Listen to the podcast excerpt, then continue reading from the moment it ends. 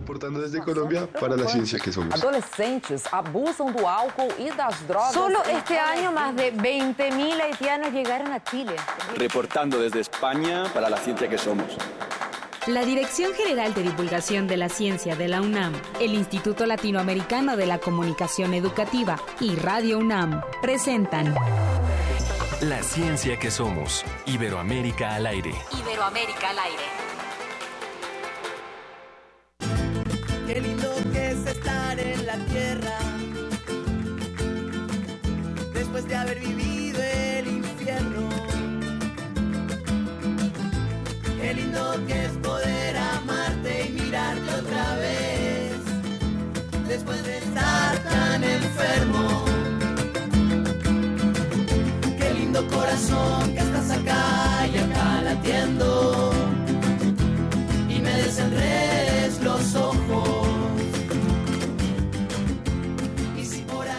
Muy buenos días, sean bienvenidos a una emisión más de la ciencia que somos. Ahora, en esta ocasión, desde eh, a las once y media, listos para enlazarnos con ustedes a todo el país a través de Radio UNAM, a través de la página web de Radio UNAM, por supuesto, y también a través de todas las estaciones que en México, que en distintos países de América Latina repiten este programa, eh, retransmiten este programa. A todos les enviamos un saludo y les agradecemos que nos permitan llegar hasta ustedes en este viernes 10 de agosto. Iniciamos escuchando este grupo que este sí lo conocía. Este sí lo conocía, que hoy nos propone la producción Onda Vaga y me gusta mucho. Es una banda creada por músicos de Uruguay y Argentina desde hace ya varios años, en el 2007, y combinan rock, eh, rumba, cumbia, reggae, folk rock y el tango. Estamos escuchando Mambeando y bueno, el hashtag de hoy es la ciencia que somos, donde vamos a, a platicar de muchas cosas. Tenemos varios, varios temas el día de hoy y esto es de lo que le vamos a presentar.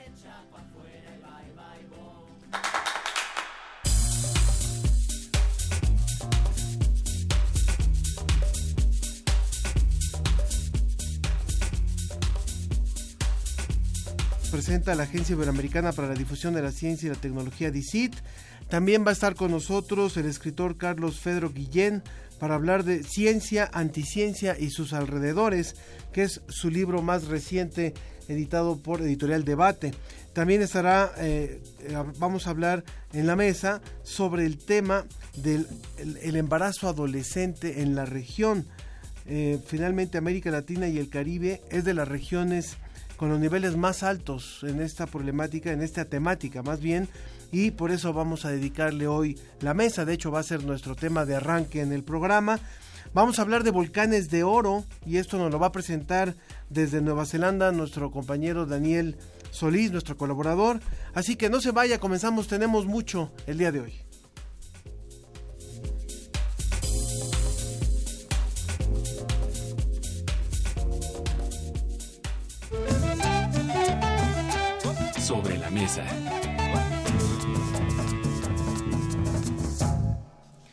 Bueno, pues eh, como le decía, hoy vamos a iniciar sobre la mesa con el tema, este tema que realmente es, es importante hablarlo desde diferentes ópticas y por eso me da muchísimo gusto darle la bienvenida ya a nuestra a una de nuestras invitadas, la, la invitada de casa de aquí de la UNAM, la doctora Claudia Díaz Olavarrieta. Ella colabora en la división, división de investigación de la Facultad de Medicina de la UNAM. ¿Cómo estás, Claudia? Buenos días. Muchas gracias, por estar aquí con nosotros para hablar sobre, sobre este tema. Y vía telefónica nos enlazamos hasta Perú con una, con una asesora que tú conoces, que es Milka Dinev. Ella es asesora regional del Foro Latinoamericano y del Caribe de la Coalición para el Aseguramiento de Insumos de la Salud Reproductiva. Milka, muy buenos días hasta Perú. Buenos días, muchos saludos desde Lima, con mucho frío, mucha humedad aquí en Lima. Ustedes están prácticamente saliendo de su invierno, ¿no? Estamos en pleno invierno, cada día está más frío. Ah, más bien están en pleno invierno. Bueno, pues un pisco, ¿no? ¿O qué? Para quitar el Es frío. lo menos que se puede hacer, tomarse un pisco, sí. Bueno, bien, a salud de todos los radioescuchas, el, una, una buena bebida ya, el pisco sour también combinadito ahí con algunas cosas. Y bueno, eh, nos vamos también a presentar hasta Washington a la doctora Sonia Café. Ella es asesora en salud de adolescentes de la Organización Panamericana de la Salud. Sonia, bienvenida también a esta mesa. Muchas gracias. Gracias por participar también.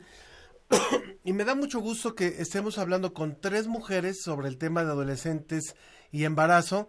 Ta- También, por supuesto, será importante hablar con hombres, pero justo en estos días en México eh, se hizo muy viral un, un meme que de una mesa donde se estaba hablando de lactancia materna y eran puros hombres los que estaban en el presidium. Entonces ahora creo que estamos siendo congruentes. Vamos a hablar de embarazo, vamos a hablar con mujeres, pero también tienen que estar presentes los hombres, porque no es, un no es solamente un tema de mujeres.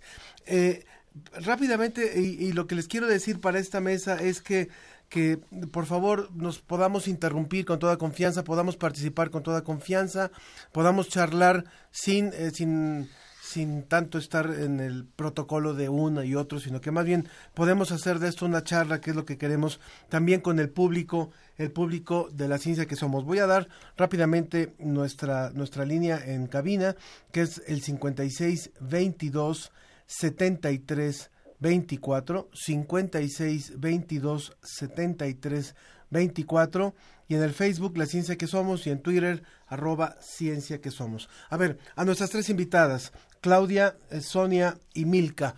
Realmente eh, cuando hablamos de que América Latina y el Caribe ocupa el segundo lugar en el mundo, solamente África ocupa el primer lugar en el número de, adolescentes que se embarazan.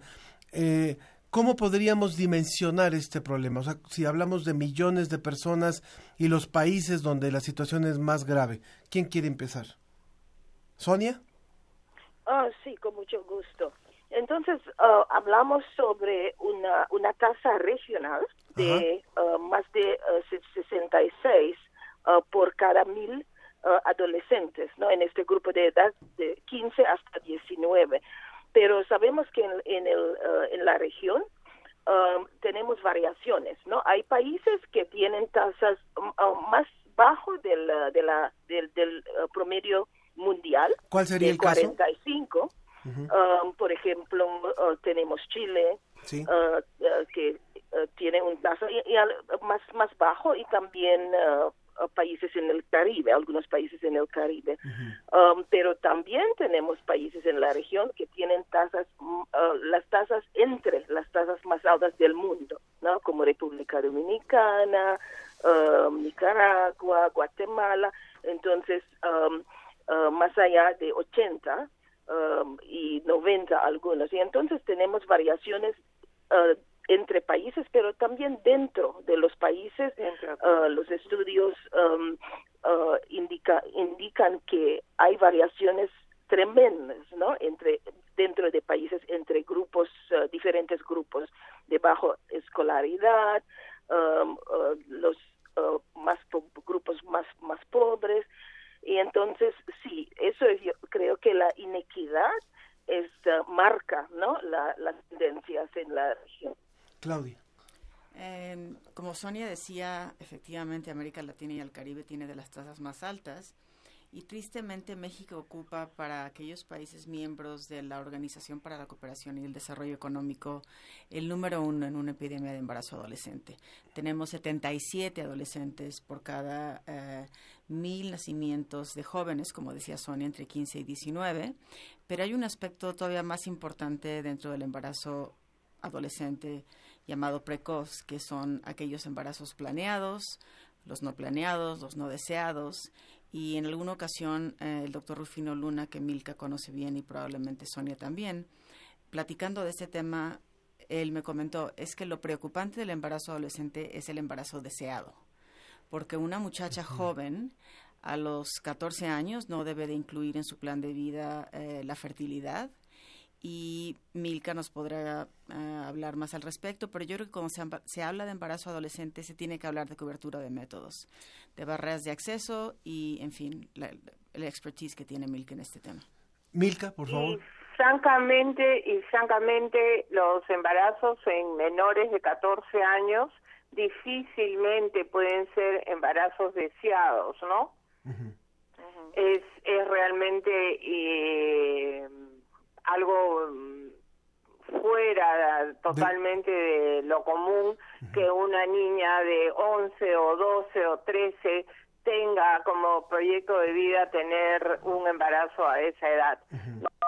Estamos hablando de muchos embarazos que son causa de violencia y muchos, desafortunadamente, violencia dentro de la propia familia. Hay que comprender que las adolescentes menores de 16 años tienen cuatro veces más la posibilidad de morir debido a un embarazo y tener una muerte materna que una mujer de 20 a 30 años y la tasa de mortalidad de los niños eh, que son producto de un embarazo de un adolescente es aproximadamente de 50% superior que de una mujer de 20 a 30 años, ¿no? Eh, tenemos también que pensar que en los embarazos de adolescentes de 15 a 19 muchos de ellos se deben al, al hecho que las chicas y los chicos, tanto hombres como mujeres, no tienen acceso a métodos anticonceptivos modernos y no lo tienen el acceso porque hay legislación en los países que no permite que el proveedor entregue un método anticonceptivo si es que el menor no está acompañado por un padre o por un adolescente eh, o por un adulto responsable. Y todos nosotros hemos sido bien jóvenes y yo no puedo imaginar que alguna niña de 15 o 16 quiera ir con su mamá a recibir un método anticonceptivo. Claro, aunque, aunque ciertamente eh, sabemos que hay, si hay casos donde el, el embarazo en edades adolescentes a algunas chicas, por sobre todo chicas, les representa una forma de posicionamiento en la familia o una forma de liberación, a lo mejor dentro de una fantasía, pero una forma de, de decir esto me implica liberarme de una, o sea, es la etapa de donde hay una etapa de rebeldía y de, y de posicionamiento. No sé qué tanto coincida. O sea, sin decir que ese sea el proyecto de vida. Sí, Sonia. Sí, ah, porque ah, en un análisis de CEPAL, un análisis multipaís, sí, um, identificaron que más o menos por ciento de uh, embarazos en adolescentes son deseados. ¿Cuánto, ¿cuánto por ciento? 20, más o menos 20. Entonces, no es la mayoría, pero sí hay, uh, hay, hay embarazos deseados, pero eso no implica que es, es una decisión informada. yo creo que implica que hay falta de, de como se dice, de vida, oportunidades para avanzar y, y para tener otros, en su vida. Y entonces es una falla de la comunidad para proveer uh, oportunidades, ¿no? Para esos adolescentes para desarrollarse, ir a la escuela, tener una, un futuro. Y entonces eso es una preocupación uh, muy importante para nosotros para para desarrollar estrategias multisectoriales que no, no solamente tocan al, al acceso a anticoncepción, que es muy, muy importante, pero también que tiene que ver con el tema de la, la um, uh, se, se, se, dice del desarrollo positivo no de adolescentes en la región. Bien ahora hay, hay como decía Sonia eh, las diferencias dentro de un mismo país son enormes. Por ejemplo aquí en mi país el promedio de embarazo adolescente es de aproximadamente 14.6%. Sin embargo, en la zona de la selva amazónica, el embarazo adolescente sube a 24.9% y ahí socialmente y culturalmente el embarazo adolescente es aceptado y promovido las chicas llegan a los 18 años sin haber tenido un bebé y la misma sociedad las presiona.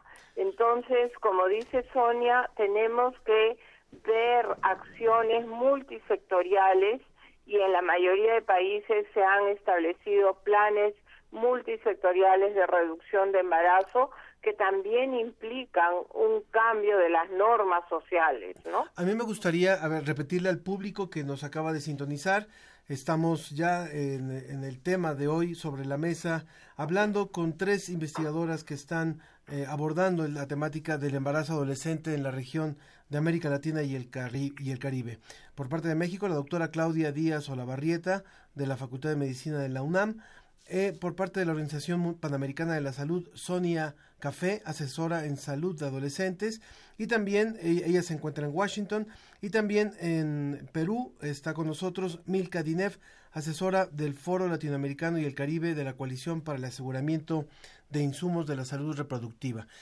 Eh, es cierto que esto es un fenómeno que ahorita está preocupando muchísimo a algunos países. México es uno de los más altos en el caso de la OCDE, como nos lo decía Claudia. Eh, no es el más alto en el caso de América Latina. Sabemos que la región de Centroamérica es altísima en ese sentido. Sabemos que también hay una diferencia entre la población urbana y la población rural o la población indígena también, cómo se manifiesta esto. Pero a mí me gustaría preguntarles si hablamos de las zonas urbanas, donde aparentemente hay educación, donde aparentemente hay, información, donde hay incluso promoción de métodos anticonceptivos, ¿qué es lo que está pasando? O sea, eh, la pregunta es, ¿estamos viviendo una, una hipersexualidad de los chicos a partir de los 10, 12 años? ¿Estamos viendo un fenómeno de una transformación de cómo se maneja la sexualidad o un desapego de los padres. ¿Qué podrían decir sobre esto? Eh, Claudia, por favor. Eh, yo creo que estamos viendo, como decía Milka, un desconocimiento eh, sobre el uso correcto y consistente de los métodos anticonceptivos modernos. El condón sigue siendo el método que los jóvenes más citan como el más utilizado. La División de Investigación de la Facultad de Medicina desde hace dos años lleva a cabo encuestas a alumnos de, primer ingreso de medicina, que como ustedes saben en México eh, directamente del bachillerato entran al pregrado de medicina. Eh, uno asume que aquellos alumnos que son aceptados a las escuelas de medicina, sobre todo la de la UNAM, tienen un antecedente ya de ser autoseleccionados porque son los mejores alumnos de los bachilleratos públicos y privados del país, porque tienen un interés particular en las ciencias de la salud. Y sin embargo en estas encuestas acerca de 1.500 estudiantes que se hace por vía electrónica durante su primera semana de ingreso, encontramos que el 7 ciento de las muchachas cuyo promedio de edad es 17 años reportan haber estado embarazadas alguna vez en su vida. Eh, eso indica que son alumnas, el 7% reportan haber estado embarazadas alguna vez en su vida, tienen ya 17 años, la mayoría ya interrumpió un embarazo. Desafortunadamente no contamos con la información suficiente que nos ayude a documentar si fue un aborto inducido o fue un aborto espontáneo, lo cual nos lleva al otro tema que siempre va de la mano con el embarazo precoz, que es la desmitificación de em, la interrupción legal del embarazo por el caso de la Ciudad de México y que el mejor anticonceptivo es siempre la educación. Sobre esto a mí me gustaría preguntar, eh, en el caso de Milka y en el caso también de Sonia, a ver, estamos hablando de que en una región como América Latina y el Caribe, aproximadamente hay 16 millones de embarazos en menores de, de 15 a 19 años y 2 millones en menores de 15 años. O sea, son cifras verdaderamente importantes. Eh, hablemos en positivo y hablemos en cuestión de proyectos. Sabemos que en México, perdón, sabemos que en la región han habido casos de éxito, por ejemplo, para la erradicación del sarampión.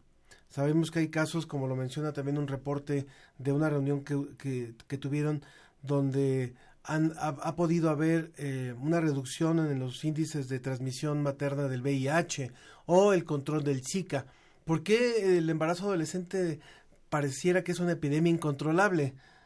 Eh, ¿quién, ¿Quién lo contesta, Milka o, o, Sonia? Bueno, yo francamente opino que el fracaso en el tema de embarazo adolescente es por la falta de educación sexual integral. Hay muchas personas que piensan que cuando los chicos más saben de sexualidad, más eh, rápido van a, tener el debut sexual y, y les va a fomentar o va a promover el sexo entre jóvenes. Y están totalmente equivocados. La evidencia nos dice más y más que la persona que sabe más de sexualidad, el joven que ha recibido o educación sexual integral, es el que más pospone el debut sexual, es el que menos problemas tiene de embarazo adolescente, porque saben perfectamente eh, las consecuencias que puede tener una relación sexual sin protección. Entonces, eh, para mí, lo primero es la intervención en el sector educación. Por eso es que siempre decimos que el enfoque multisectorial es indispensable. Educación tiene 50% de la responsabilidad y salud tiene la otro 50% de responsabilidad. Unos educan y los otros dan el servicio. Entonces, eso es lo que nos está faltando y no siempre los padres de familia son los que más cómodos están de hablar de sexo con los hijos. Por eso es que buscamos tanto que sea en la escuela, el maestro bien preparado, que pueda realmente dar una educación integral en sexualidad. La, la, divulgación de la ciencia también puede ayudar en eso, si ustedes quieren. O sea, por supuesto que podemos también sumarnos a este esfuerzo. Sonia. Sí, ah, por la preocupación de este tema de, ah, del, del, descenso muy lento del embarazo adolescente, organizamos como um, um, organizaciones de las Naciones Unidas, OPS, UNICEF, organizamos una, una consulta técnica al fin de 2016 y este año lanzamos, um, en, en, febrero lanzamos el informe del, um, de esta reunión técnica para discutir qué sabemos sobre la respuesta y qué podemos hacer para acelerar el progreso. El documento está disponible en inglés y en español y identificamos siete recomendaciones para, para acelerar el progreso. Um, quizás importante para mencionar que hay ejemplos de éxito, ¿no? Uh, en algunos países lograron reducir el embarazo, pero el problema siempre es el tema de equidad. Y entonces yo voy a, mencionar muy rápidamente las siete recomendaciones.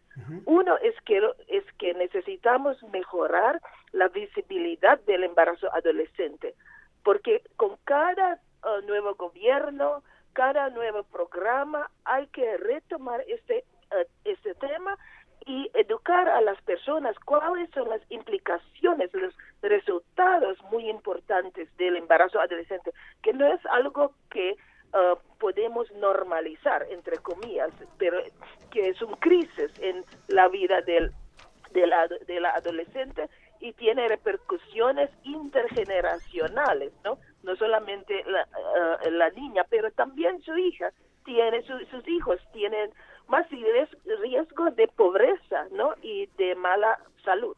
Y entonces uno es, necesitamos mejorar la colección de datos y de historias, la presentación. Número dos es que necesitamos desarrollar programas, intervenciones basadas en la evidencia, porque hicimos evaluaciones en varios países y están continuando con intervenciones que tienen ningún base. el corte? Ok.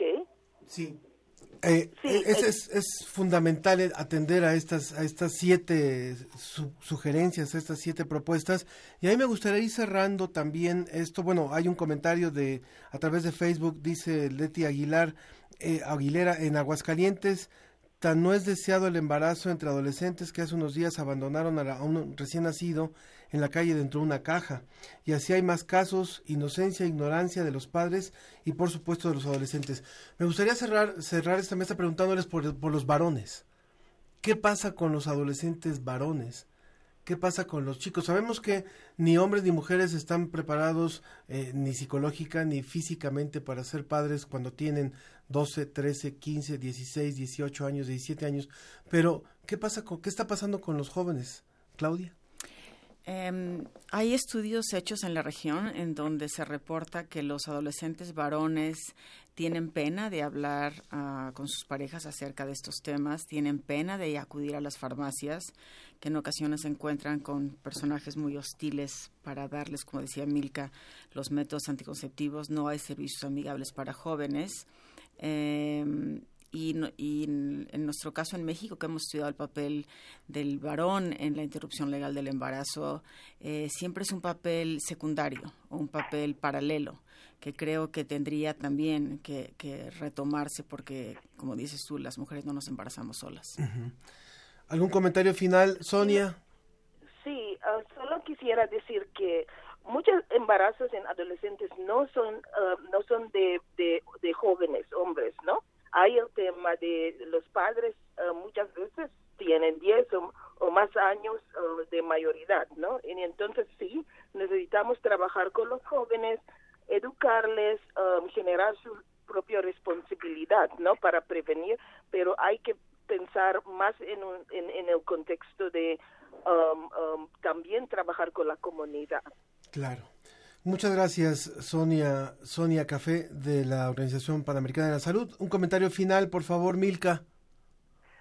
Bueno, solamente que tenemos que hacer lo imposible para que nuestros gobiernos eh, realmente hagan, eh, tengan toda la legislación necesaria que permita que los proveedores de servicios se sientan cómodos de entregar métodos anticonceptivos a los jóvenes bajo una consejería eh, muy integral y, y bien precisa para las necesidades de los jóvenes.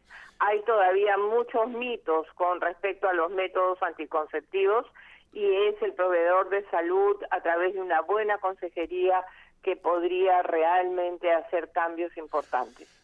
O sea, cosas concretas, que es lo que estás lo que está sugiriendo Milka Dinev de también de la coalición para el aseguramiento de insumos para la salud reproductiva del Foro Latinoamericano y el Caribe. Muchas gracias, Claudia, muchísimas gracias también. Eh, por, por, haber estado aquí con nosotros. Y bueno, hay, hay cosas que son evidentes, o sea, obviamente no es fomentar la, la hipersexualidad, pero sí es estar más cerca, sí es abrir caminos, sí es abrir servicios y sí es también entender que lo que estamos viviendo es finalmente una verdadera epidemia una verdadera epidemia. Gracias, Claudia. Muchas gracias a las tres. Vamos rápidamente a un poco de música y continuamos con la ciencia que somos. Si hay algún comentario más, hágalo, hágalo a, nuestra, a nuestro teléfono 5622 7324. Continuamos.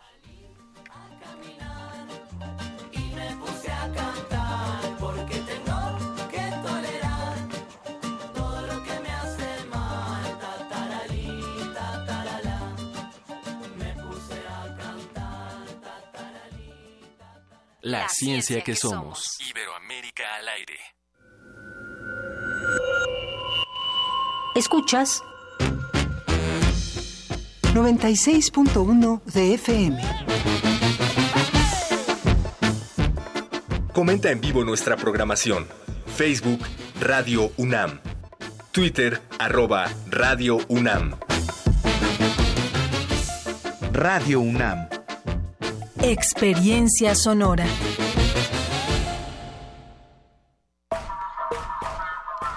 Para unos jóvenes de origen mije y totonaco, la música se ha vuelto el brazo que hermana a los pueblos. Un puente entre culturas. Somos pluridimensionales, somos pluriversos. Dos bandas, un concierto, sonido intercultural de y para el pueblo. Juan Sant en el Juan Sant, rap en Totonaco. Ikuman Tushuspei, experimentación musical Mije. Vive esta experiencia el viernes 10 de agosto a las 21 horas en la sala Julián Carrillo de Radio UNAM. Entrada libre. Sé parte de Intersecciones. Radio UNAM, experiencia sonora.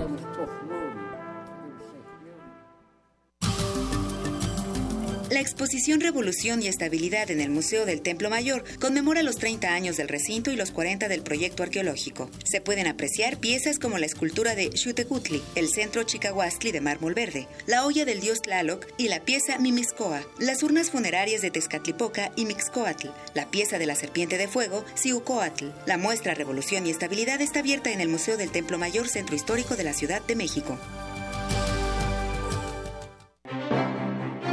La obra de una de las artistas más versátiles y transgresoras de la escena cultural de México de las primeras décadas del siglo XX es revalorada en la exposición Nahui Olin, La Mirada Infinita. La muestra se integra con 250 obras nacionales entre pinturas, impresos, dibujos, caricaturas y fotografías de su autoría, y de creadores allegados a la artista como Gerardo Murillo, el Dr. Atl, Jean Charlotte, Edward Weston, entre otros. Nahui Olin, La Mirada Infinita se puede visitar en el Museo Nacional de Arte. El Museo de Arte Moderno invita a la muestra Leonora Carrington Cuentos Mágicos, que desde una perspectiva transdisciplinaria explora las diferentes facetas de la artista. Reúne 223 obras de colecciones de México, Estados Unidos y Europa, que incluyen pintura de caballete y mural, gráfica, dibujo, escultura, máscaras y diseños escenográficos, textiles, fotografías, documentos, libros y objetos personales. La muestra Leonora Carrington Cuentos Mágicos está abierta en el Museo de Arte Moderno. Mm, nada como caminar por las calles y percibir la otra ciudad. Esa alternativa escondida entre el bullicio y el asfalto. Se parte de Escaparate 961.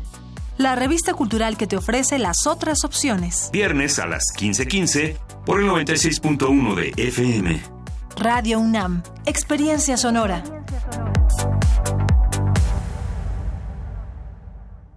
La Dirección General de Música, en colaboración con Radio UNAM, presenta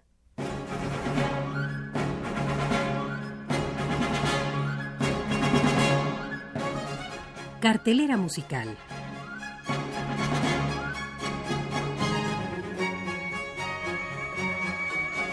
En este espacio podrá enterarse de fechas, lugares y horarios de los conciertos que la Dirección General de Música prepara para usted.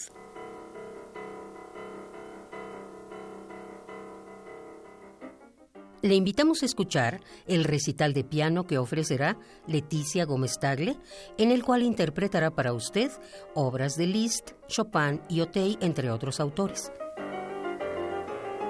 El sábado 11 de agosto a las 18 horas en la sala Carlos Chávez del Centro Cultural Universitario. Localidad 130 pesos.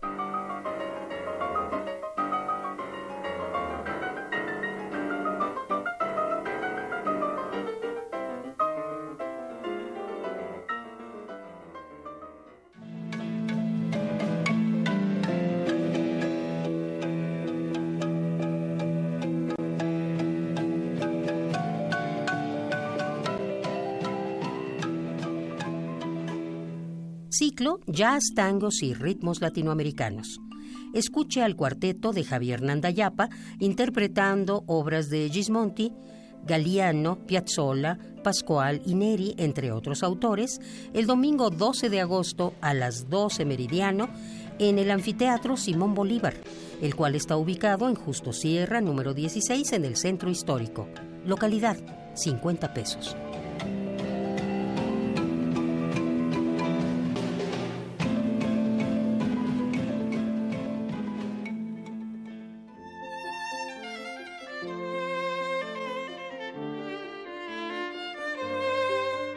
Del ciclo Música de Cámara, les invitamos a escuchar a Cuauhtémoc Morales en el violín y a Diego Ordax en el piano, interpretando sonatas de Mozart, Beethoven y Brahms.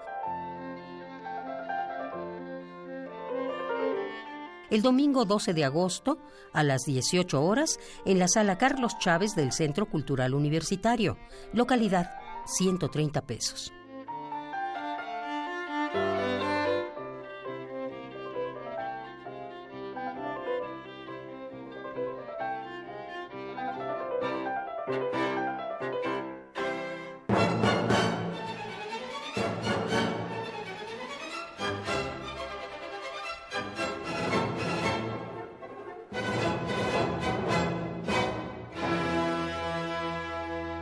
Orquesta Juvenil Universitaria Eduardo Mata de la UNAM, OJUEM. Les invitamos a escuchar Obertura del Murciélago de Johann Strauss II y Sinfonía número 4 de Mahler, dirigidas por Gustavo Rivero Weber, contando con la presencia de la soprano Jamel Domort. El domingo 12 de agosto a las 18 horas en la sala de conciertos Nezahualcóyotl del Centro Cultural Universitario. Localidad 50 pesos.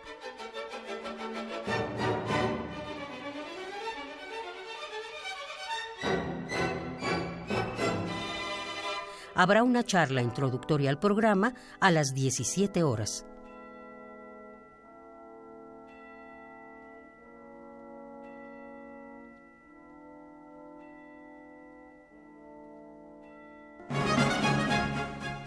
Esta fue la cartelera musical que la Dirección General de Música preparó para usted.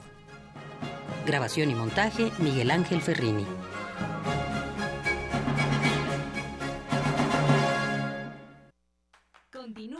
La ciencia que somos. Iberoamérica al aire. Entrevista. Entrevista. Me da muchísimo gusto, bueno, después de haber hablado de este tema que realmente es, es importante tocar y, y ya una vez que concluimos la, el segmento, me decían las entrevistadas, también hace falta, no se puede hablar de embarazo adolescente en América Latina sin hablar de la Iglesia Católica. Por supuesto, por supuesto que tiene mucho que ver. De eso también lo vamos a abordar más adelante en otro en otro programa. Les recuerdo nuestros nuestras vías de contacto. El teléfono es 56 22 73 24 56 22 73 24 en el Facebook estamos como la ciencia que somos en Twitter arroba ciencia que somos y el hashtag de hoy es justamente eh, la ciencia que somos para que pueda también comunicarse con nosotros.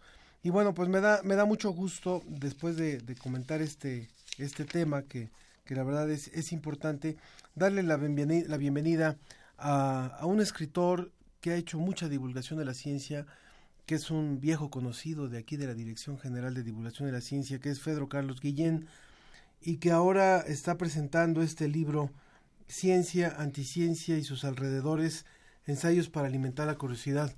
Pedro, ¿cómo estás? Ángel, eh, un gusto, eh, un poco destruido porque anoche fue la presentación de este libruco Ajá. y justo para quitarle esta imagen ceremonial el tema científico lo hicimos en una cantina.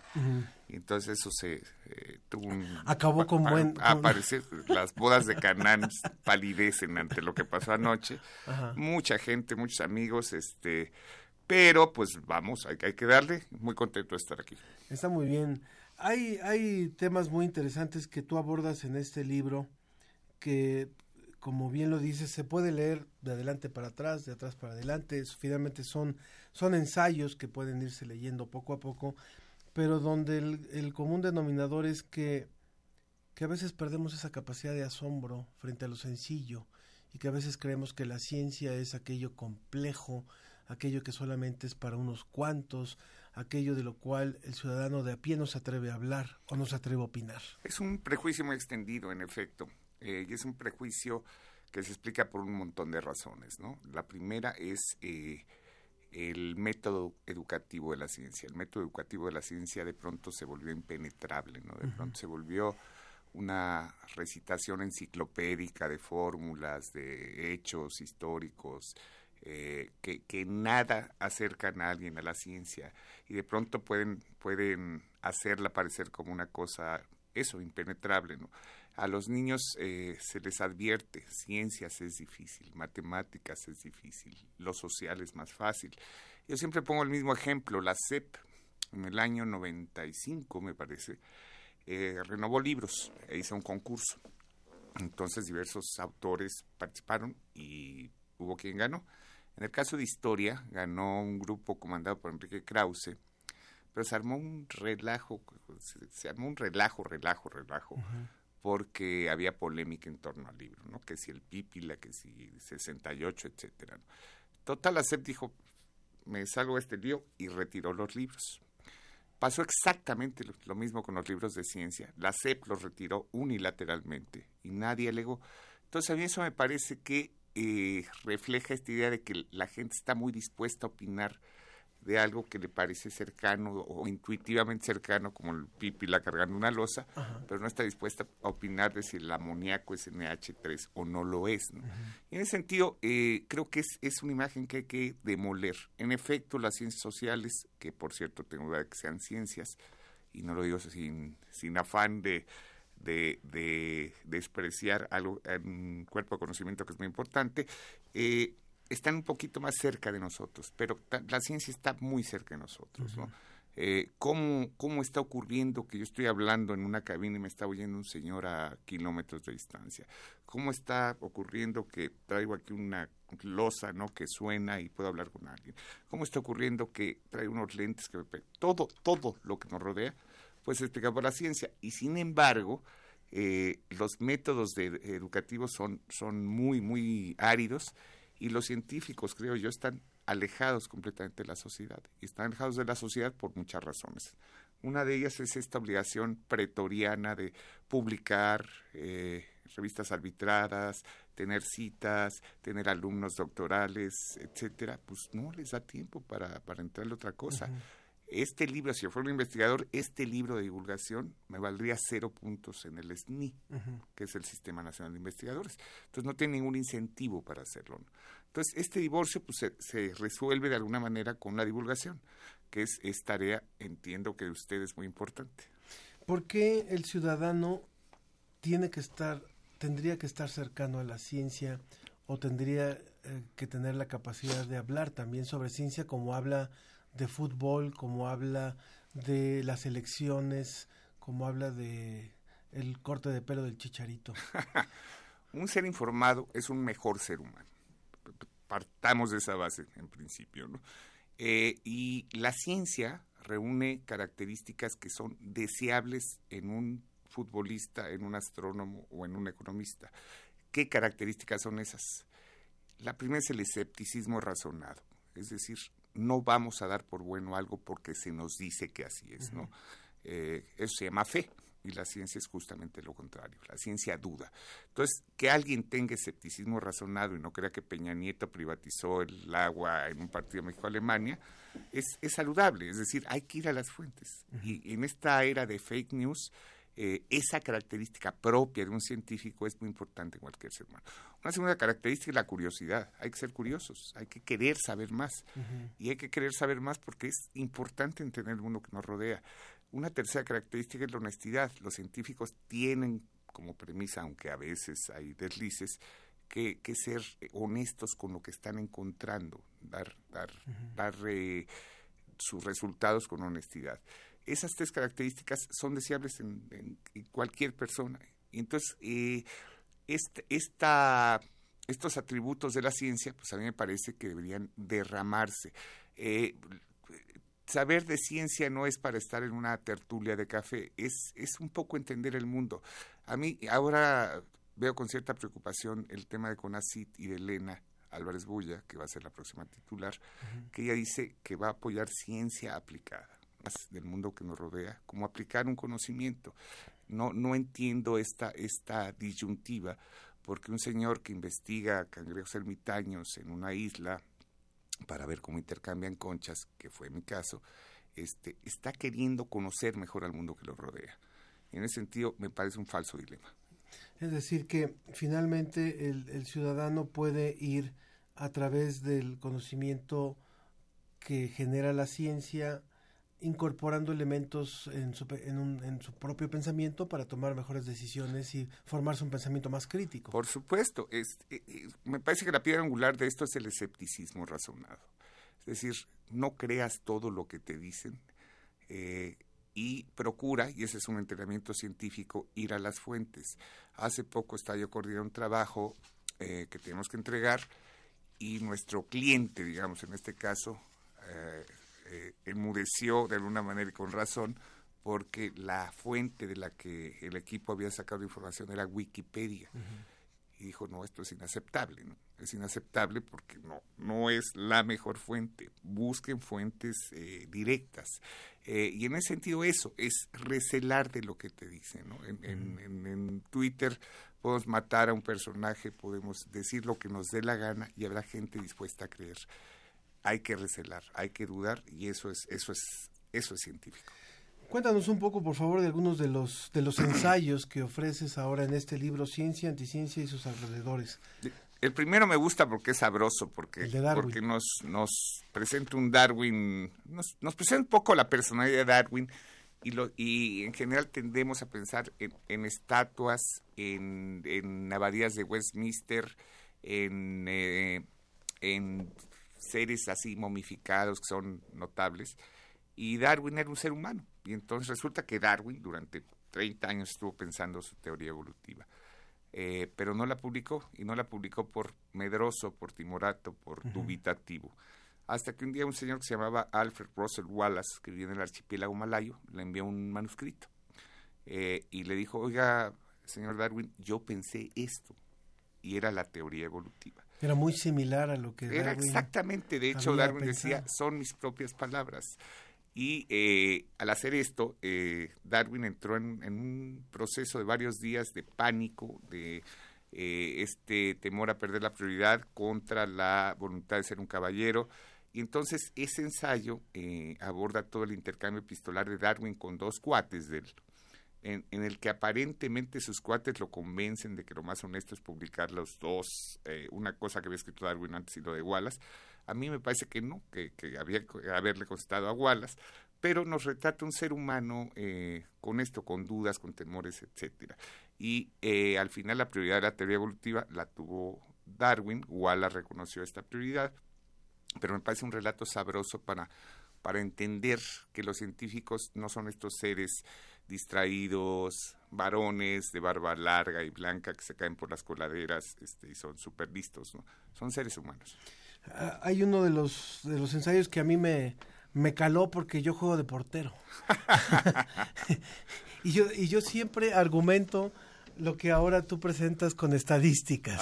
Y yo no conocía esas, esas estadísticas que tiene que ver con que hacia dónde debe de lanzarse un portero y por qué yo, yo también argumentaba, pero desde el empirismo, de que si te quedas esperando eh, ver hacia dónde va el tiro, es más probable que lo pares porque generalmente no hay tan buenos tiradores, esa es mi conclusión. Es decir, si, un disparo va muy esquinado, así te hayas lanzado antes, no lo paras, pero generalmente muchos disparos van al centro. Cuéntanos un poquito de ese ensayo. ¿Y qué es lo que quieres transmitir con eso? Es, es, es un ensayo eh, fascinante porque lo hace un eh, investigador en economía, no en ciencias, que eh, es, analiza la toma de decisiones, ¿no? Cómo se toman las decisiones, qué hay que hacer ante un problema y descubre que hay eh, situaciones en las que no hacer nada es mejor que hacer algo. Es decir, la solución óptima es no hagas nada. Sin embargo, muchos políticos y tomadores de decisiones sienten que si no hacen algo, ¿no? Eh, serán sancionados socialmente como incompetentes, etc.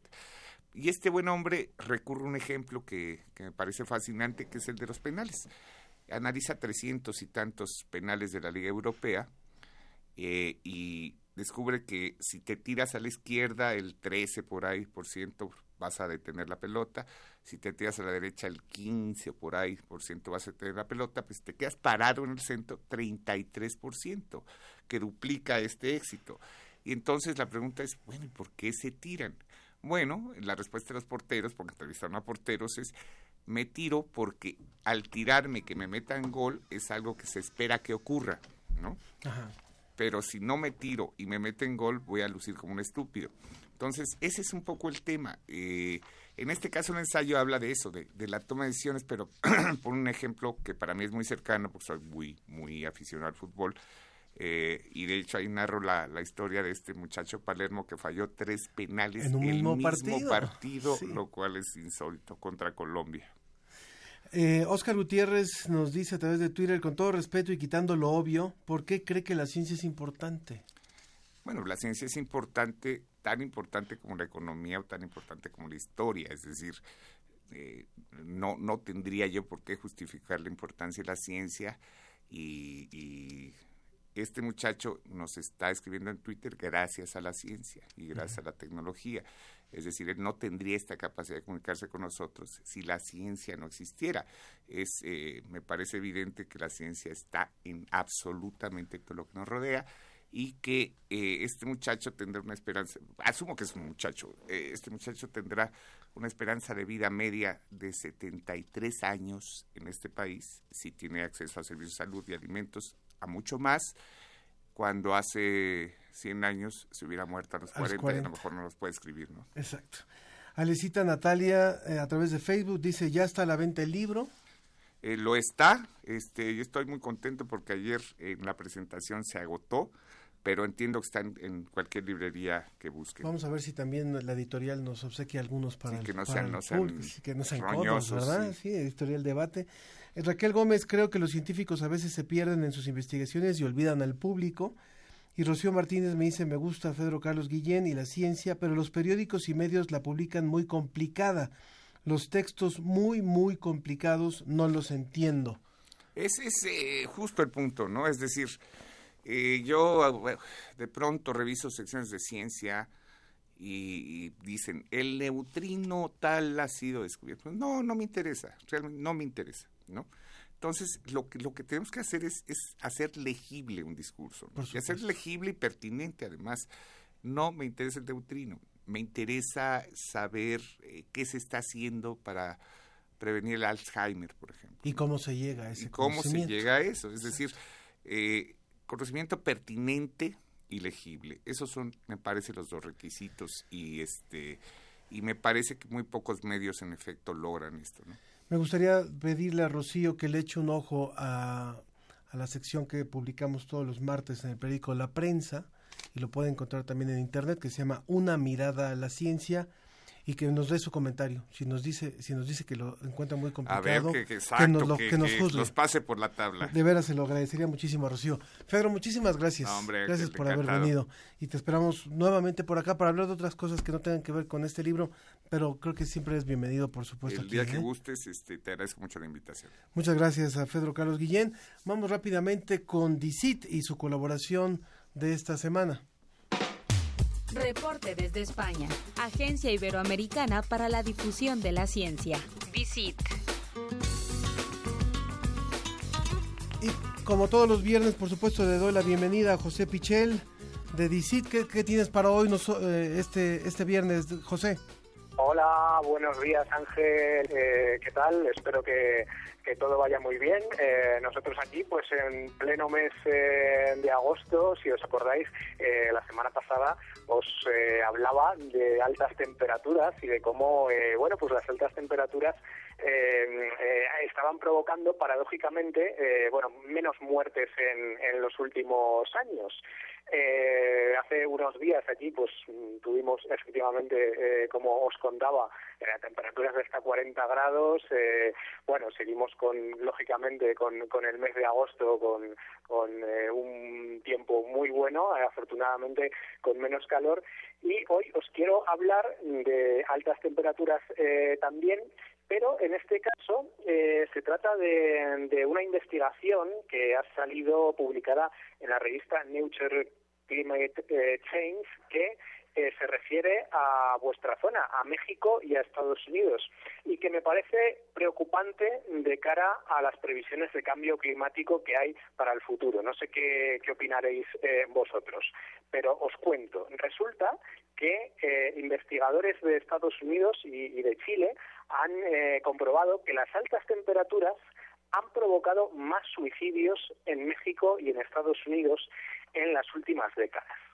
En concreto, ellos dicen que cuando se incrementa en un grado centígrado el promedio mensual de, la temperatura, es decir, cuando en un mes, pues eh, de promedio nos sale eh, un grado centígrado más eh, de lo habitual, esto provoca que haya hasta un 0,68% más de suicidios en Estados Unidos, y esto lo han analizado en el periodo que va de 1968 a 2004, pero hasta un 2,1% más de suicidios en México en un periodo que va, en este caso, de 1990 a 2010.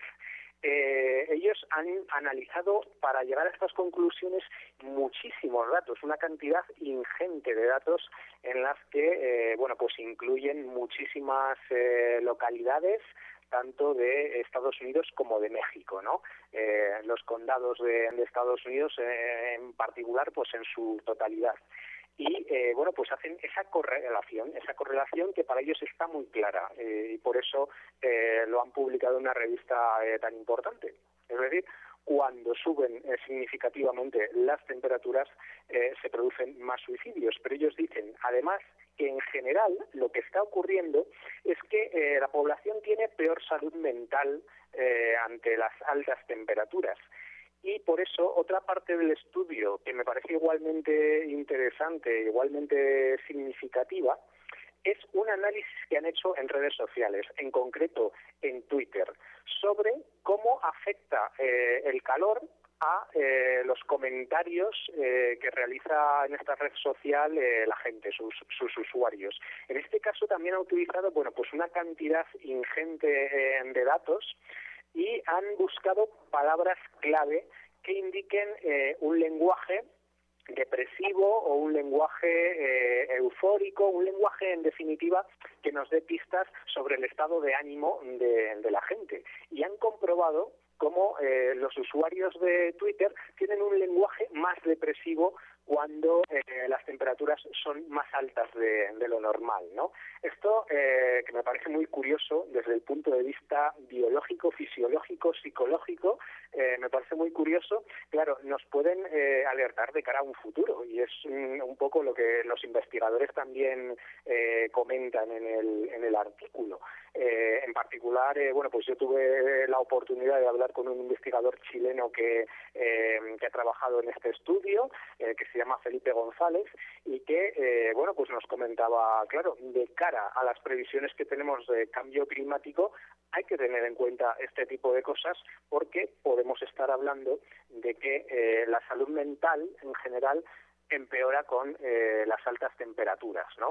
Con lo cual, eh, bueno, pues eh, estaríamos hablando, ellos además hacen una cierta proyección hacia el futuro en el caso de los suicidios y eh, dicen que se podrían producir entre 9.000 y 44.000 suicidios por encima de lo normal, eh, sumando México y Estados Unidos allá por el año 2050, teniendo en cuenta pues las proyecciones de, cambio climático que hay.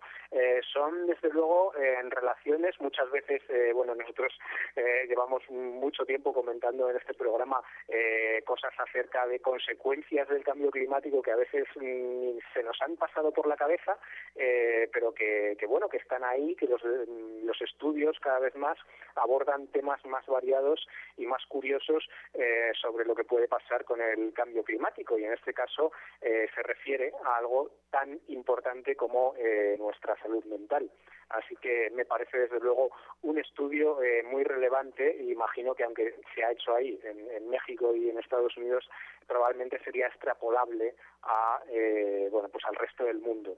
¿Cuáles son los mecanismos por los que eso pasa? Porque mm, está relacionado eh, el calor con nuestro estado de ánimo. Bueno pues eso eh, tal vez sería eh, bueno pues objeto de estudio en otro en otro ámbito, ¿no?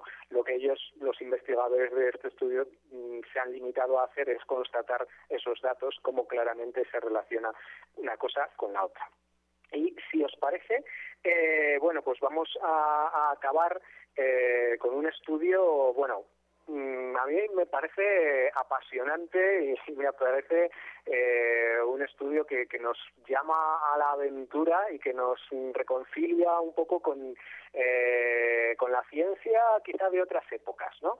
Eh, es un estudio de, de Brasil, en concreto, eh, un zoólogo de la Universidad de Sao Paulo ha liderado recientemente, en los últimos meses, eh, dos expediciones muy diferentes, eh, tanto a la Amazonía como al bosque atlántico. El bosque atlántico, eh, digamos, pues es, la parte de Brasil eh, que está eh, más pegada al océano. Y eh, ha comparado un poco estas dos, estas dos zonas en compañía de, de bueno, la, la, expedición era muy amplia, la, la red llevó a cabo con muchos especialistas en muy diversos en zoología, en botánica y eh, resulta que han descubierto nuevas especies, eh, nuevas especies de animales como sapos, como lagartos, como aves y, eh, por supuesto, de plantas. Y creo que en el siglo XXI, en pleno siglo XXI, eh, aún haya investigadores que se adentran en la Amazonía, eh, en ese curso del río Amazonas que, que aún está tan inexplorado y puedan hacer descubrimientos de este calibre, bueno, a mí me, me maravilla, me parece eh, una cosa espectacular. Eh, yo os invito a leer esta, esta nota en dicit.com porque además eh, el investigador eh, que se llama Miguel Rodríguez, eh, bueno, pues narra un poco cómo es el trabajo de los investigadores en, en estas expediciones y eh, bueno el día a día un poco que, que viven que no es nada fácil eh, porque os podéis imaginar pues eh, tienen que comer tienen que dormir tienen que eh, hacer su vida diaria eh, en unas condiciones eh, duras en, en, en plena Amazonía eh, para que os hagáis una idea están acompañados incluso por el ejército brasileño en, en algunas eh, zonas para que puedan realizar eh, su trabajo. Y han conseguido eh, recolectar 700 ejemplares de 104 especies de plantas y animales que eh, son bueno susceptibles de ser analizados y de que puedan ser eh, nuevas especies son cosas que todavía tienen que analizar en laboratorio tienen que comprobar eh, bien pero desde luego es muy muy prometedor y es toda una aventura. Ellos además eh, lo que lo que están haciendo es eh, analizar un poco los patrones evolutivos de, de, la biota tropical. La biota es el conjunto de, de seres vivos y eh, ellos lo que pretenden es analizar cómo ha sido la evolución de distintas especies eh, tanto en la zona del bosque atlántico, como os comentaba antes, y de la Amazonía, y cómo se relacionan un poco entre ellas, ¿no? Ese es el, el objetivo principal de, del estudio, es un objetivo eh, muy ambicioso que nos puede revelar eh, cosas muy interesantes, pero eh, desde luego también el hecho de que a estas alturas, eh, bueno, pues se estén descubriendo especies eh, tan importantes y además de animales tan grandes, porque sabemos que hay muchísimas especies por descubrir, pero normalmente nos, nos solemos imaginar eh, que son, bueno, pues especies de insectos eh, muy pequeños o, especies que viven en el fondo del mar, pero no, no, ahí tenemos estas especies eh, que aún nos están esperando, están esperando a que, a que las podamos eh, descubrir y nos podamos eh, maravillar con ellas en pleno río Amazonas. desde luego, pues bueno, es toda una aventura para estos investigadores y es eh, muy revelador de todo lo que nos queda por descubrir en, en nuestro mundo. Y nada, con eso pues eh, eh, os dejo ya hasta el próximo hasta el próximo viernes. Que tengáis buen fin de semana y un abrazo para todos.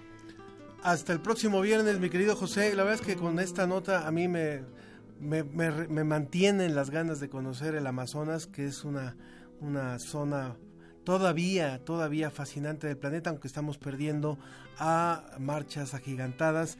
Muchas gracias a José Pichel por este reporte. Y bueno, rápidamente aprovecho para comentarle varias cosas. Una, he sido un grosero porque no no he comentado que no está mi compañera Sofía Flores.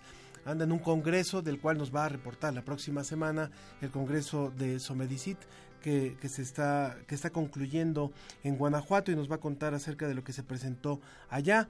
También le quiero eh, invitar a la tercera feria del libro de Ciencias de la Salud que se va a llevar los, a cabo los días 16, 17 y 18 de agosto en el Palacio de la Escuela de Medicina, que está ubicada en el centro histórico en la Ciudad de México, si es que anda por aquí, en, la calle de Brasil número 33. Es la tercera feria del libro de ciencias de la salud.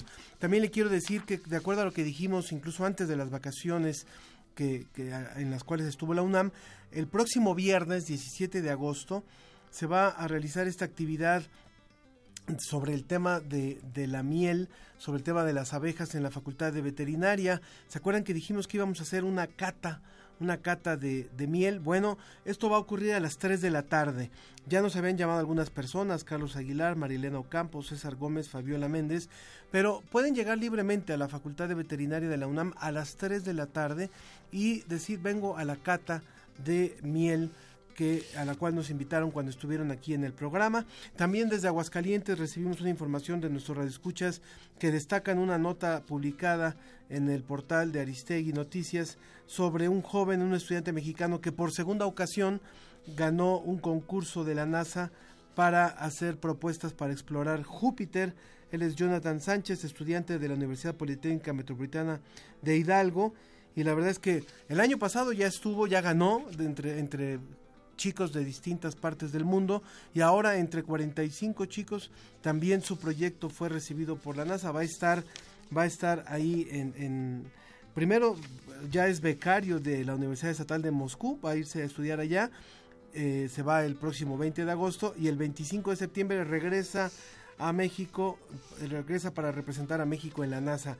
Felicidades a este chico Jonathan Sánchez por este trabajo que está haciendo. Bueno, nos vamos rápidamente a- con nuestra colaboración. Viajamos rápidamente hasta otra parte del mundo.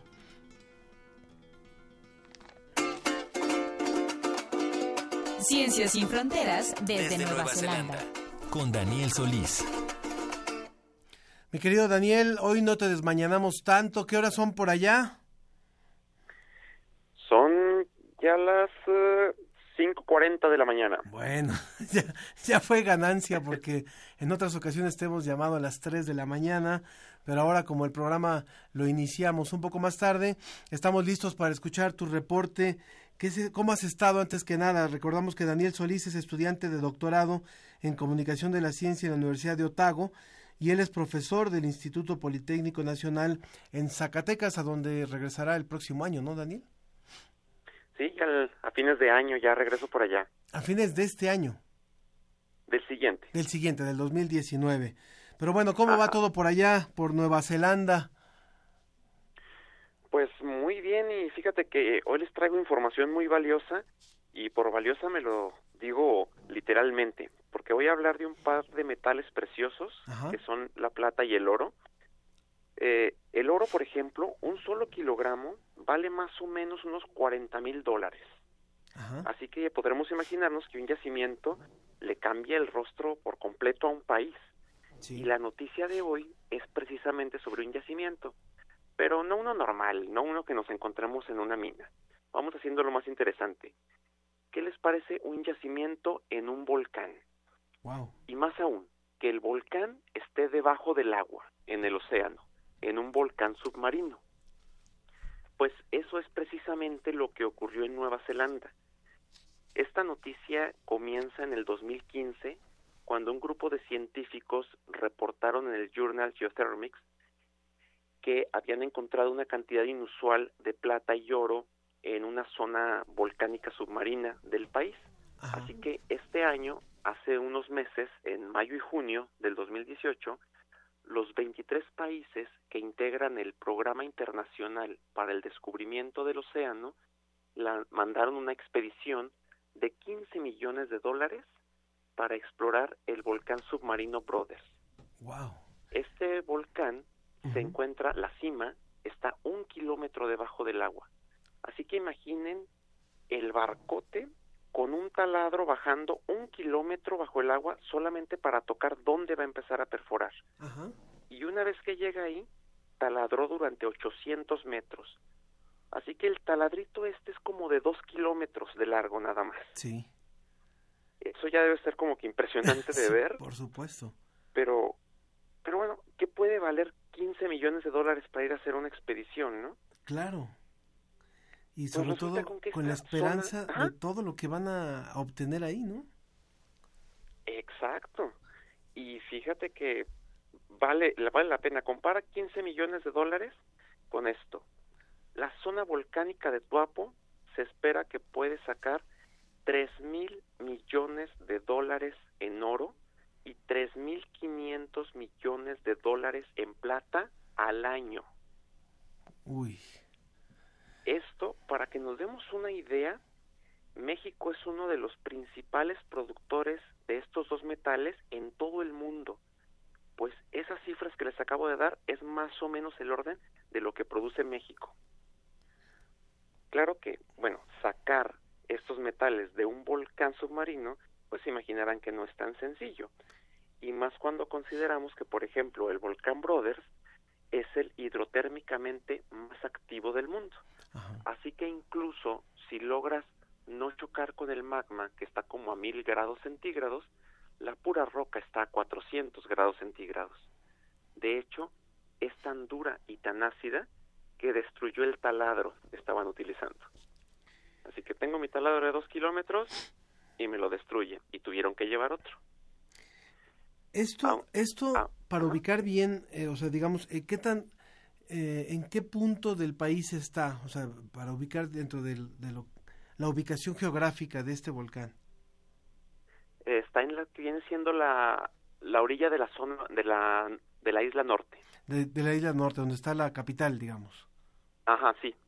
Exacto. Y esto Y, bueno, está ajá. dentro de la zona de uso de, de, de, digamos, la zona federal o del territorio de Nueva Zelanda. Sí, exactamente. De manera que tiene todos los derechos para explotar este volcán de oro y de plata.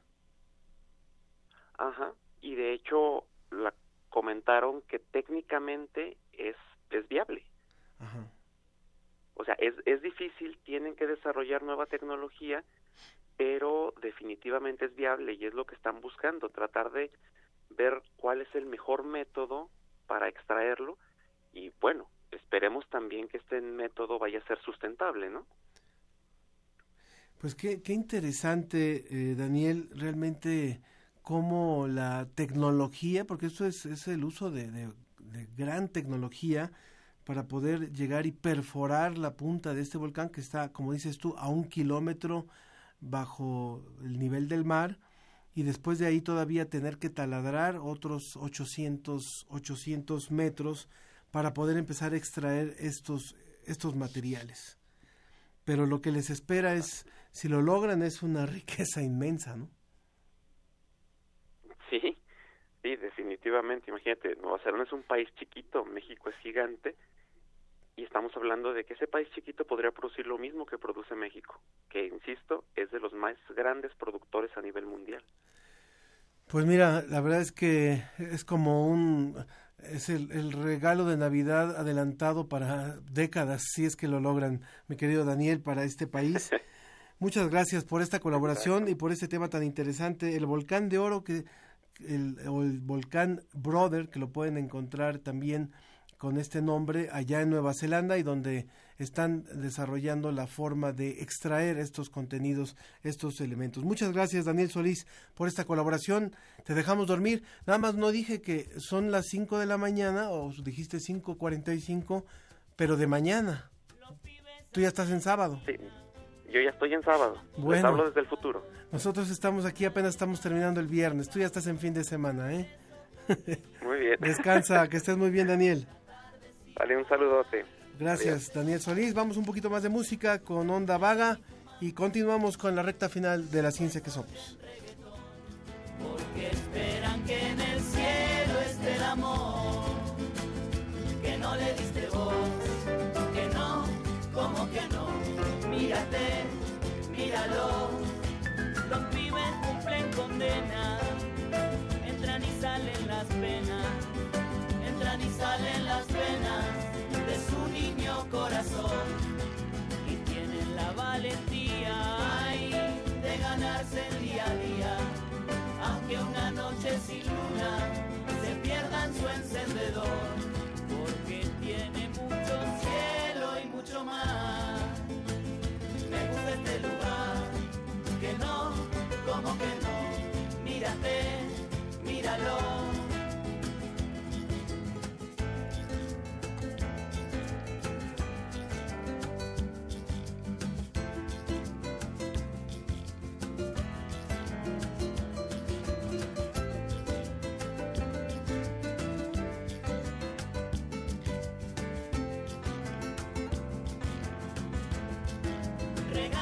Patio manguera, niña de la primavera, niña de la primavera, rega mi patio de amor, que llega otro nuevo año, ay, que se somete a la espera, de que se haga verdadera tu locura y tu ilusión, porque tiene mucho cielo y mucho mar.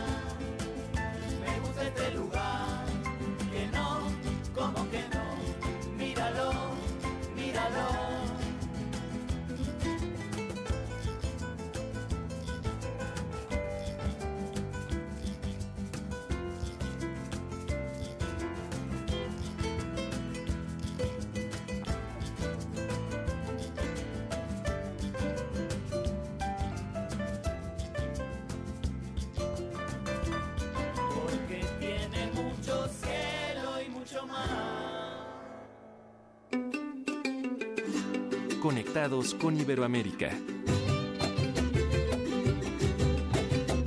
Pero nuestras... Continuamos en la ciencia que somos y bueno, nos da muchísimo gusto enlazarnos ahora hasta Mar del Plata en Argentina con Julio Macías, quien es el coordinador de radio y que es una de las emisoras que se han hermanado este proyecto de la ciencia que somos. Julio, muchas gracias antes que nada por aceptar esta, este enlace con ustedes.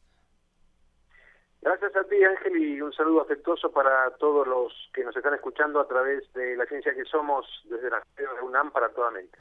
Pues nos interesa muchísimo este enlace porque ayer fue un día histórico en Argentina, algo que había llenado la esperanza, que era esta ley eh, progresista, esta ley, digamos, de avanzada sobre el tema del aborto, que finalmente al pasar por el Senado eh, se dijo no a esta propuesta. En la mesa de hoy abordamos el tema del embarazo adolescente y al final, justo las investigadoras nos decían también que no se puede hablar de embarazo adolescente sin hablar de la iglesia en América Latina. ¿Qué fue lo que pasó ayer en, en Argentina y cuál es tu primera lectura? ¿Cuál es el ánimo que existe en el ambiente con respecto a esta decisión del Senado?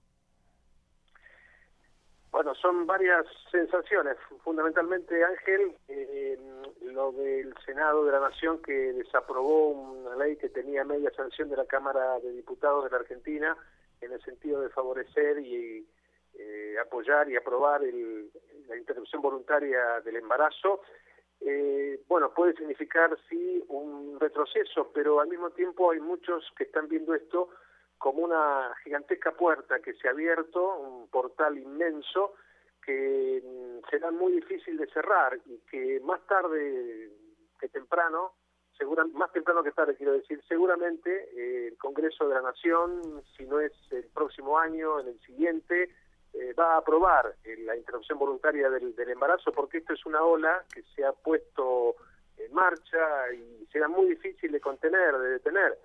Aquí, bueno, una, una serie de circunstancias, la presión importante, por cierto, de la Iglesia Católica Argentina y de otras comunidades religiosas, y por supuesto también la presencia de muchos sectores conservadores en el Senado de la Nación Argentina, bueno, ha puesto una traba, una traba que es circunstancial, coyuntural, pero seguramente con los lógicos procesos biológicos de renovación de, de los congresistas argentinos, eh, insisto, si no es el año que viene, será dentro de dos años, pero seguramente la Argentina también se sumará al listado de países que tienen el, el aborto considerado como legal, no se va a despenalizar, no se va a despenalizar, mejor dicho, a las mujeres que lo, que lo practiquen, porque es una realidad que no, no se puede ya tapar con las manos, independientemente de intereses, de intereses económicos, de intereses políticos, de hipocresías políticas, muchos dirigentes políticos que tuvieron poder en la Argentina y que durante su mandato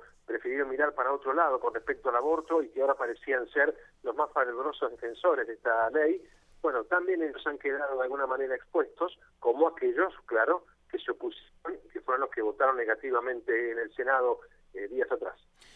¿Por qué era importante para la Argentina el, da, el dar este paso que no se pudo lograr el día de ayer con esta ley? Sabemos que, de, acuerdo a cómo está conformado el Senado, incluso eh, hoy el, el, periódico El País retrata que la parte más, más desfavorecida, más pobre, a través de sus senadores, eh, fue la que incluso aportó mayor número de votos para la negativa a la aprobación de esta ley. ¿Por qué consideras tú que era importante este, este paso? Porque es una realidad que afecta a la salud pública en Argentina. El ministro de Salud de la Argentina, quien señaló que él personalmente estaba en contra de la legalización del aborto, pero que aportó cifras contundentes en el sentido de lo que esto representaba eh, en materia y en, lo que tiene que ver con la salud pública en Argentina y que por eso, con esa información, convenció a muchos de que era apropiado votar a favor de la ley de interrupción voluntaria del embarazo, un problema de salud pública en Argentina, como lo es en tantísimos países de nuestra América, donde sectores pudientes conviven con sectores carenciados desde lo económico, Eh, aquí fue notorio que en los sectores más populosamente poblados, más urbanos de la Argentina, fue mayor la aceptación de la ley de interrupción voluntaria del embarazo, a diferencia de lo que sucedió en provincias del norte y del noroeste argentino más empobrecidas, son gobernadas hace mucho, muchos años por el partido que es oposición en la Argentina, que es el peronismo. 22 de los 38 votos que obtuvo el no al aborto en Argentina provinieron de provincias gobernadas por el peronismo que hoy es oposición en la Argentina. Bueno, esto también es demostrativo de eh, circunstancias eh, socioeconómicas, sociopolíticas que se dan en nuestro país, en Argentina, y que han quedado de manifiesto. Eh, yo creo que es importante porque es una situación a la que hay que dar solución. Mueren muchas mujeres en Argentina año tras año por practicarse abortos que son considerados hoy por hoy ilegales, clandestinos, sin las condiciones de salud apropiadas. Y en consecuencia, esa, creo yo, es la principal razón, el principal motivo por el cual debería haber sido eh, aprobada. Bueno, insisto, como mensaje esperanzador para el futuro. No será, no fue este año, quizá no lo es el próximo, pero lo será. Más temprano que tarde vamos a tener ley de interrupción voluntaria de aborto en Argentina. Vamos a preguntarle también, eh, se enlaza en este momento y le agradecemos muchísimo a la diputada Victoria Donda. Ella es diputada ya en, en Argentina. Eh, si ella también coincide desde su punto de vista, desde, desde el punto de vista incluso de su partido político, que es Movimiento Libres del Sur, si, si cree también que esto es solamente cuestión de tiempo y que más tarde que temprano, como lo dice Julio Macías, tendrá Argentina una ley que apruebe que, despenalice el aborto. Victoria, bienvenida. ¿Qué tal? Buenas tardes. Buenas tardes. Eh, sí, yo creo que es eh, más que urgente en esta oportunidad. Eh, se nos escapó por poco la posibilidad de sancionar la legalización del aborto y creemos que hay que buscar los mecanismos necesarios para que sea lo antes posible. Hay, hay formas de, de, ver cómo podemos hacer para que el año que viene se pueda tratar algún o algunos proyectos que garanticen el ejercicio de este derecho hacia las mujeres. Eh, Victoria, usted ha dicho que, que solamente 38 senadoras o senadores han desoído el grito de millones de mujeres. Realmente, eh, ¿cuál ha sido la, la, la, la, propuesta de estas millones de mujeres que están diciendo eh, necesitamos ser oídas, necesitamos poder tomar la decisión sobre nuestro cuerpo y sobre lo que ocurre?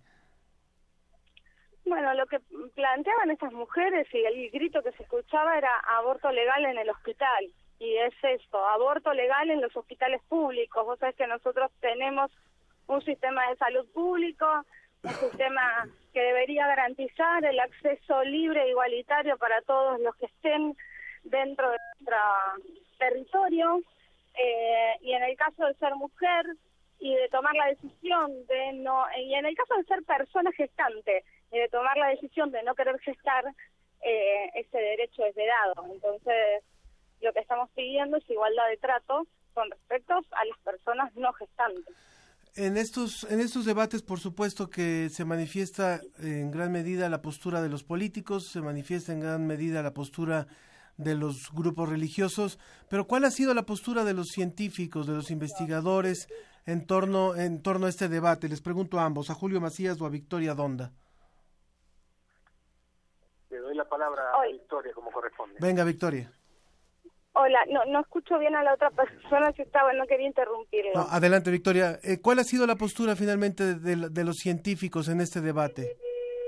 Bueno, me parece, a ver, la ciencia como todo como toda disciplina construida por el ser humano es diversa, ¿no?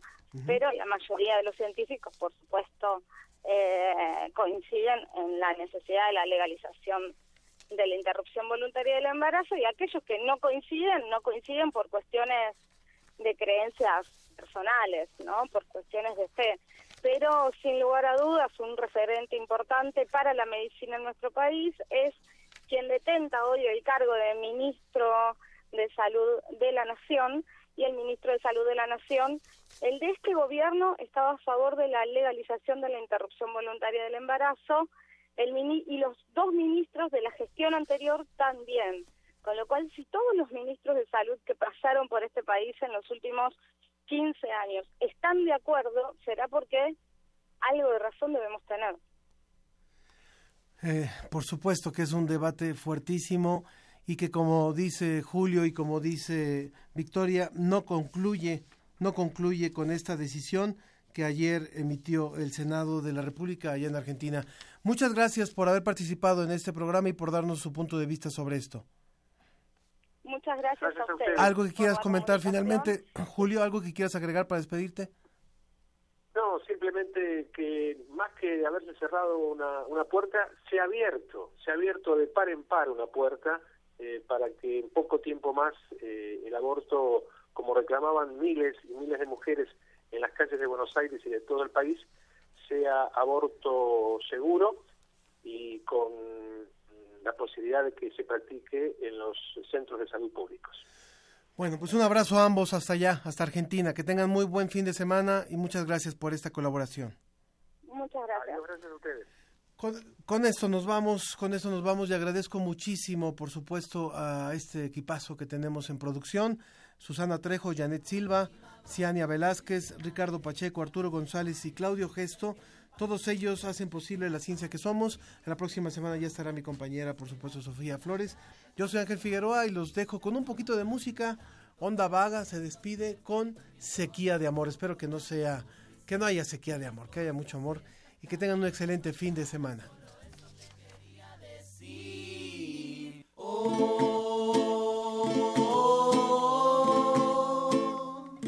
Hay que sequía de amor.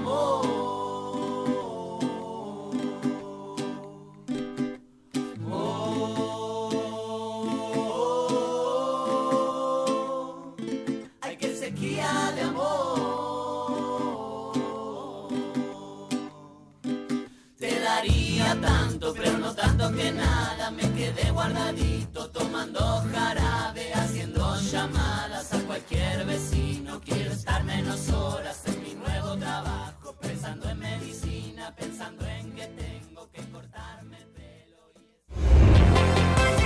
Agradecemos tu compañía. Nos escuchamos la próxima semana en punto de las diez y media de la mañana. La ciencia que somos. Iberoamérica al aire.